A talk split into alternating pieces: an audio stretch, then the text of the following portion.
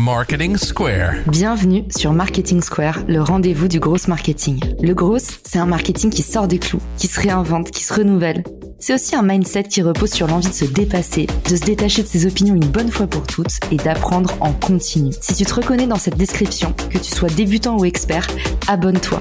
Ce podcast va devenir ton meilleur allié. Ce podcast est rendu possible par Richmaker, la plateforme que j'ai lancée pour permettre enfin aux marques de monter des partenariats qui fonctionnent.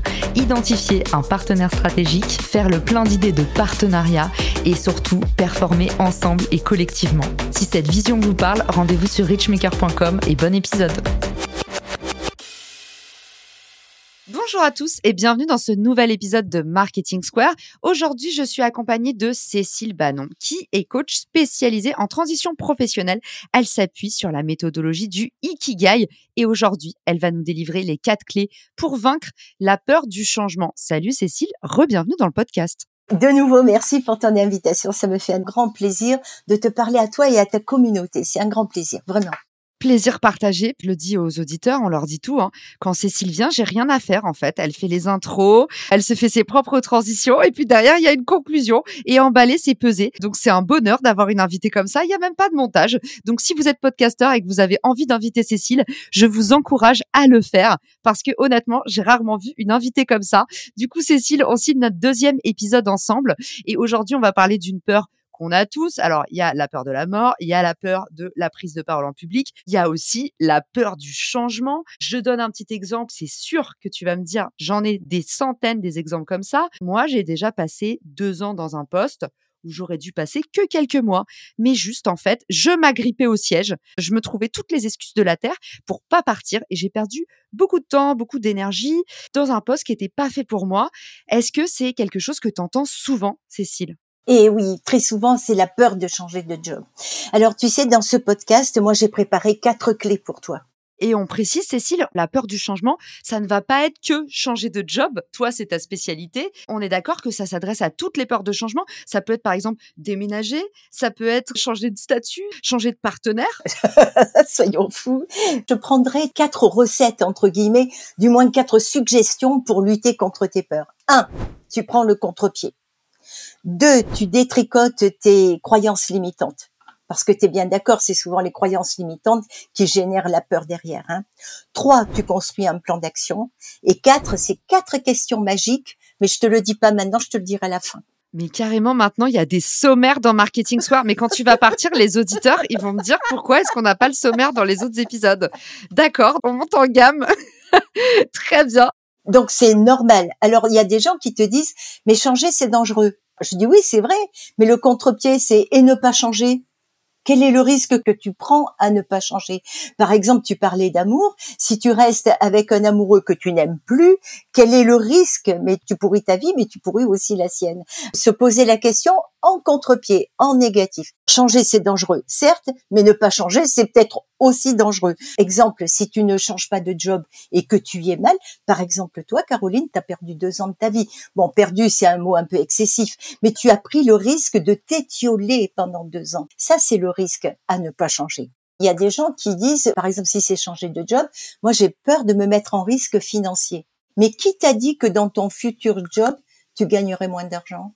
C'est exactement ça. C'est l'incertitude souvent. Alors, il y a le risque financier et moi, j'entends aussi beaucoup les CDI à tel point que j'ai l'impression que les CDI, c'est un modèle pervers parce que je me dis, en fait, le CDI, ça tétanise les employeurs et ça les freine à ta progression carriériste.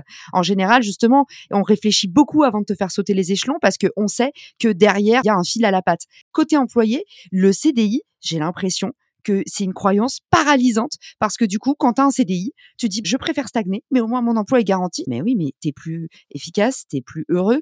Bah oui, mais en fait là j'ai un CDI et je sais pas si je pourrais retrouver un CDI. Et ça, tu vois, un peu syndrome de Stockholm où moi j'avais un super taf bien payé qui ne m'apprenait rien, mais je me disais quand tu sais que tout le monde veut ce que tu as et que toi tu te sens comme un numéro un peu euh, euh, remplaçable facilement, du coup tu t'accroches au siège bêtement.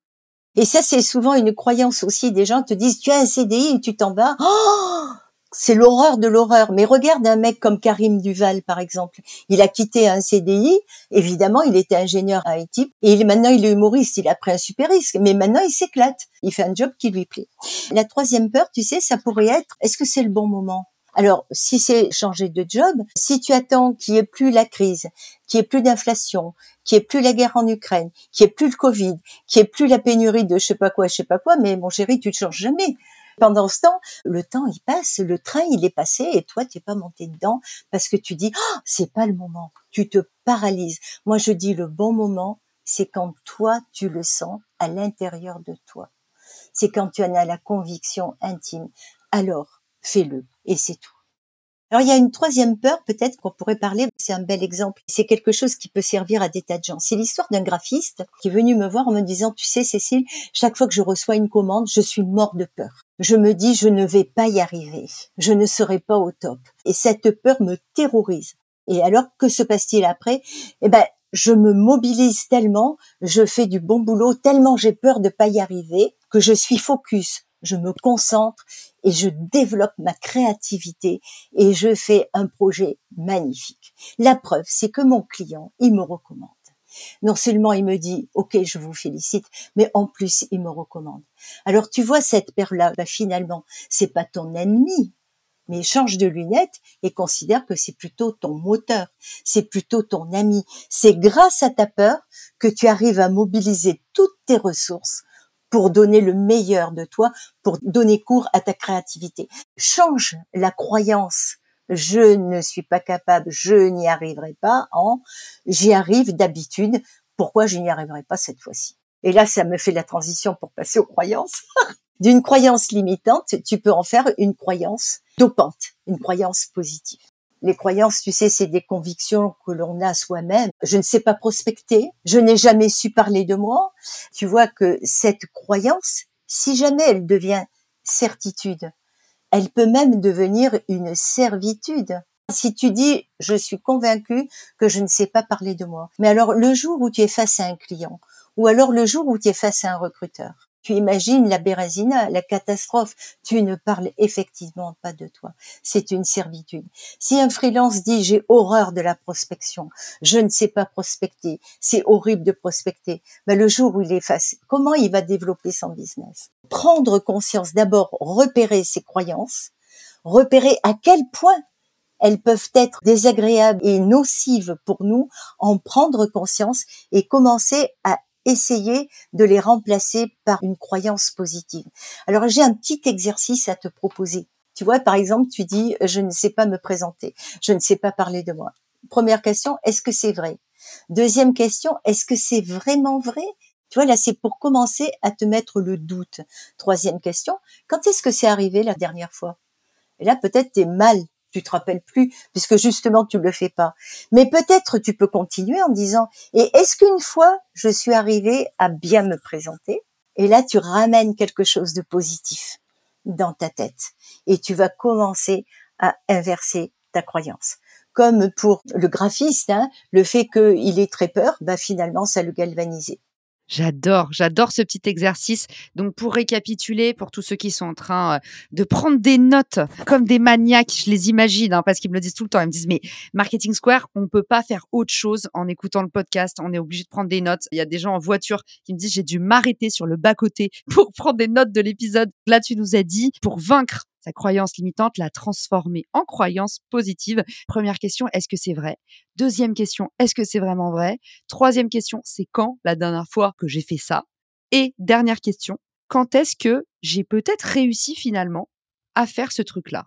C'est comme ça qu'on tord un peu le cou à quelque chose que soit on nous a martelé quand on était petit, par exemple, un parent qui va nous dire de toute façon t'es pas bon pour faire ça, ou t'es trop mou, ou t'es trop comme si, ou alors que nous on s'est mis dans la tête tout seul aussi. Exactement. Tu vois, l'idée, c'est de commencer à se dire quel petit pas je pourrais faire pour commencer à changer. J'arrive à ma troisième piste pour t'en sortir.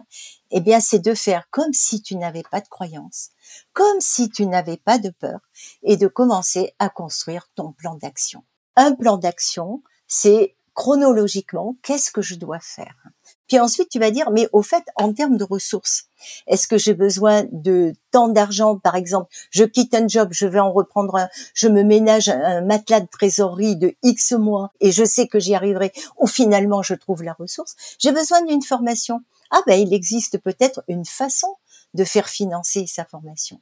Le fait de construire son plan d'action te fait voir que ce que tu croyais impossible, mais finalement, tu trouves des solutions.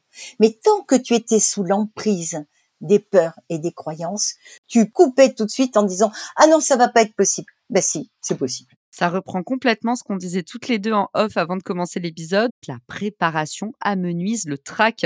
Parce que du coup, à partir du moment où vous avez votre plan d'action, ça devient cartésien, ça devient rationnel, ça devient même un peu réel. Il n'y a plus qu'à monter sur les marches de cet escalier que vous avez déjà commencé à construire. Et oui, par exemple, tu vois, la personne qui dit le changement c'est dangereux, on comprend qu'elle a besoin de sécurité. Mais justement, le plan d'action balise le chemin.